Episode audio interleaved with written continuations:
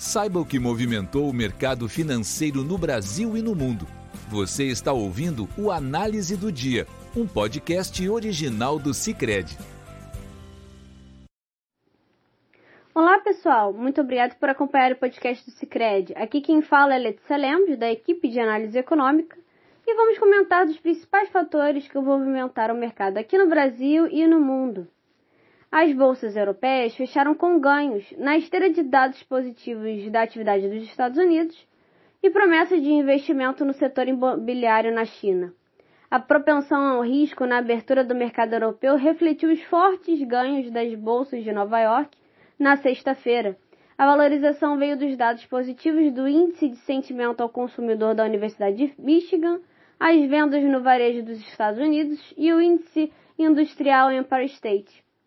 Segundo a Universidade de Michigan, o índice de sentimento ao consumidor surpreendeu os analistas com avanço de 50 a 51,1 entre junho e julho, superando o esperado de estabilidade do dado.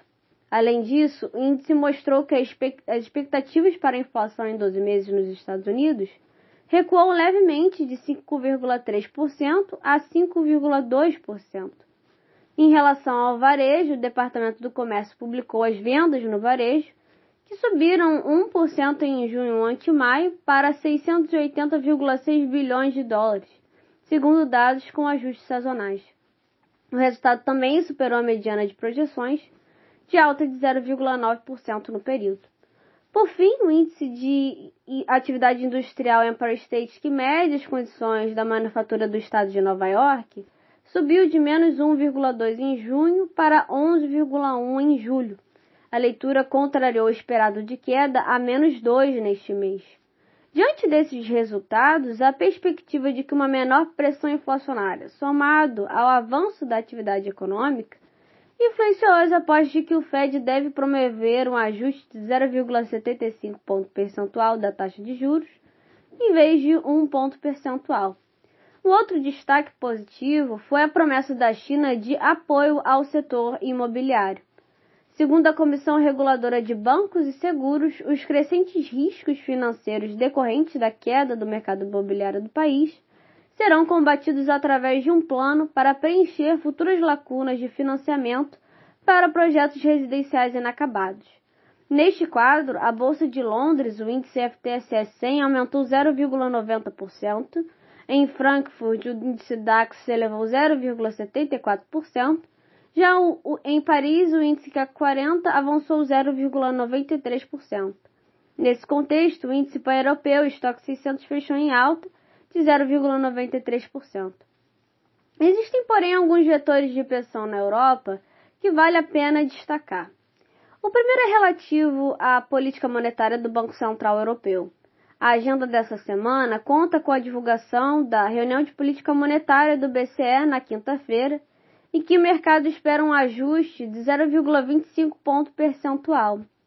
Caso confirmado o aumento, será a primeira alta de juros na zona do euro em mais de uma década.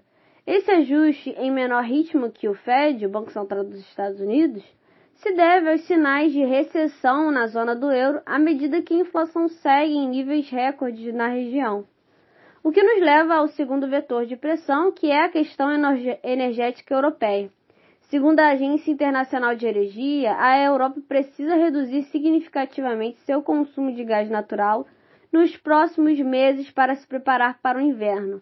A Alemanha, principal economia da Europa, é altamente dependente do gás russo e, por uma série de razões, a Rússia já parou de fornecer gás para a França, a Polônia, a Bulgária, a Finlândia, a Dinamarca e Holanda, e mais recentemente reduziu os suprimentos para a, Ale a Alemanha.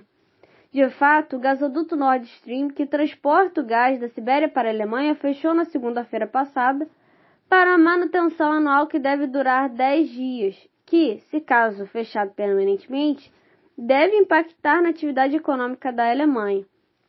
Dessa forma, buscando novos envios de gás para o país, a União Europeia assinou um acordo com o Azerbaijão para dobrar os envios de gás em 20 bilhões de metros cúbicos por ano até 2027, acima dos 8,1 contratados no ano passado. Nos Estados Unidos, as bolsas de Nova York operam no positivo em meio ao foco do mercado pelos resultados trimestrais de grandes bancos e empresas. As ações do setor financeiro em meio aos resultados positivos das balanças trimestrais e do setor de energia, que acompanha a forte alta do petróleo no mercado futuro, são os destaques do pregão. A promessa de apoio financeiro ao setor imobiliário da China influencia o movimento positivo dos preços da commodity energética. Assim, o barril do tipo WTI para setembro avançava 4,46% a 98,79 dólares, e o do Brent para igual mês tinha alta de 4,37% a 105,58 dólares. Nesse sentido, o índice Dow Jones opera em alta de 0,47%, o S&P valorizava 0,75% e o Nasdaq subia 1,37%. Quanto aos Treasuries, o tenor de 10 anos subia a 2,99% e no câmbio, o índice DXY, que, que mede o dólar ante moeda de rivais, opera em queda de 0,79%. No Brasil, o Ibovespa opera em alta, refletindo o bom humor do mercado externo. A valorização do preço do petróleo e do minério de ferro contribuem para os ganhos do Ibovespa de 1,55% no momento de composição desse podcast. Já no campo dos indicadores, o Banco Central divulgou o relatório Focus, que mostrou que a mediana de projeções do IPCA em 2022 recuou de 7,67% para 7,54%, enquanto a inflação em 2023 subiu de 5,09% para 5,20%. As expectativas do PIB de 2022 cresceram de 1,59% para 1,75%, porém a variação para 2023 seguiu em 0,50%. Já em relação às projeções para a Selic em 2022 e 2023, se mantiveram em 13,75% ao ano e 10,75% ao ano, respectivamente. A FGV divulgou o monitor do PIB, que registrou, registrou queda de 0,8% em maio ante abril, após três altas consecutivas. A retração se deve à atual conjuntura de inflação e juros em patamares elevados, que reduzem o poder de compra das famílias e, consequentemente, no consumo de bens menos essenciais, como é o caso de semiduráveis e de duráveis. A Fundação também divulgou o Índice Geral de Preços 10, que é o IGP-10, que variou 0,60% em julho quando comparado com o mês anterior. A leitura desacelerou em relação a maio de 0,74% e veio acima da mediana de projeções do mercado de 0,46%. Quanto ao câmbio, o dólar encerrou cotado a R$ 5,36, uma queda de 0,63%. No campo dos juros, a taxa de contrato de depósito financeiro para janeiro de 2024 tinha taxa de 13,94% ante 13,76% do ajuste de sexta-feira.